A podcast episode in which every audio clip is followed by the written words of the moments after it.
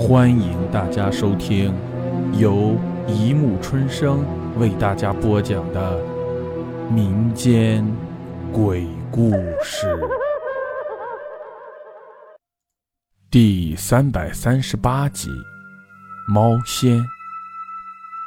民间传说，猫的叫声能使刚死去的人诈尸，谓之猫叫尸。有人甚至言之凿凿地说。猫叫尸的过程是一叫回魂，二叫尸软，三叫诈尸。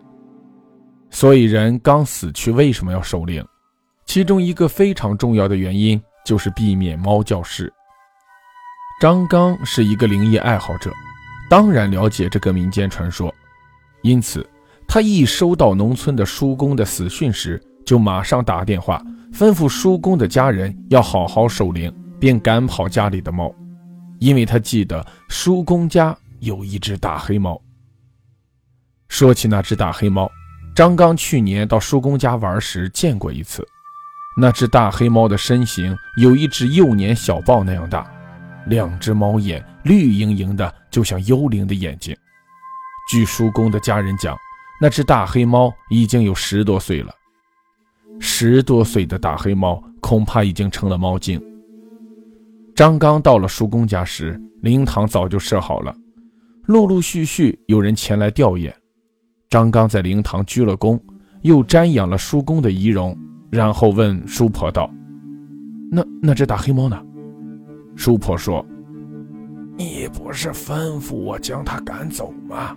我接完你的电话后，就马上叫人打跑了那只黑猫。”那只猫走时一直恋恋不舍地看着你叔公的遗体，哎，这只猫本来就很有灵性，又被你叔公喂养了十几年，你叔公死了，他肯定非常伤心。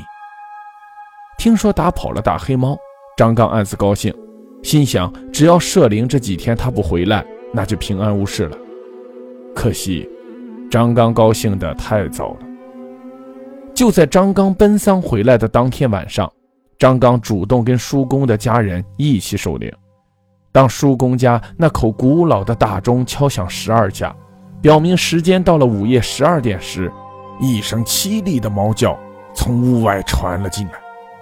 张刚一惊，惨了，有猫在叫！他立刻跑了出去。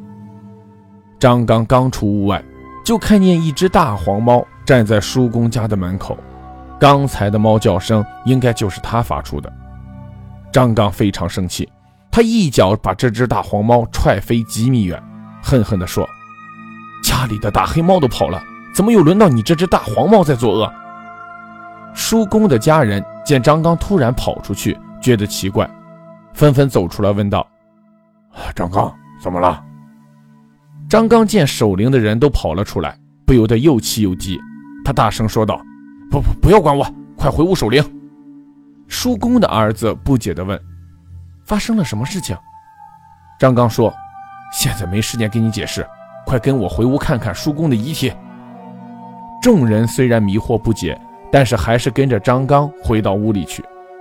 到了放叔公遗体的房间一看，叔公的遗体依然好好的躺在那里。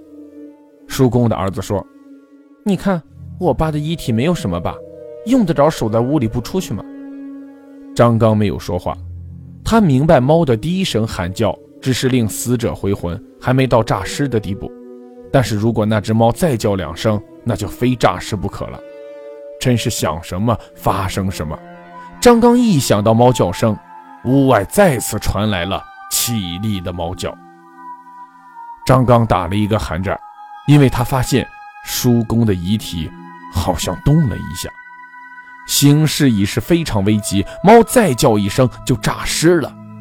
张刚开始冒汗，他竭力令自己冷静下来，仔细回忆有关破解猫叫尸的办法。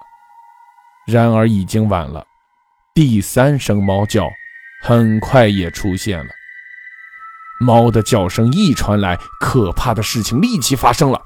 叔公的尸体立了起来，直挺挺地站在地上。叔公的家人见状，都吓得大惊失色。鬼呀！一家人跌跌撞撞地跑了出去。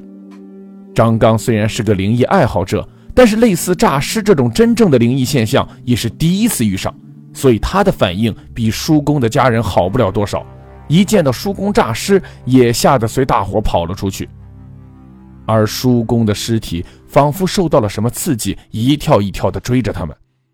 张刚和叔公的家人没命地跑着，他们相信跑得越远就越安全。可是事情远没有像他们想的那样去发展。就在他们跑了一个多小时，已经是累得上气不接下气，找了一个地方休息时，叔公的尸体竟然也一跳一跳的追了上来。好了，故事播讲完了，欢迎大家评论、转发、关注，谢谢收听。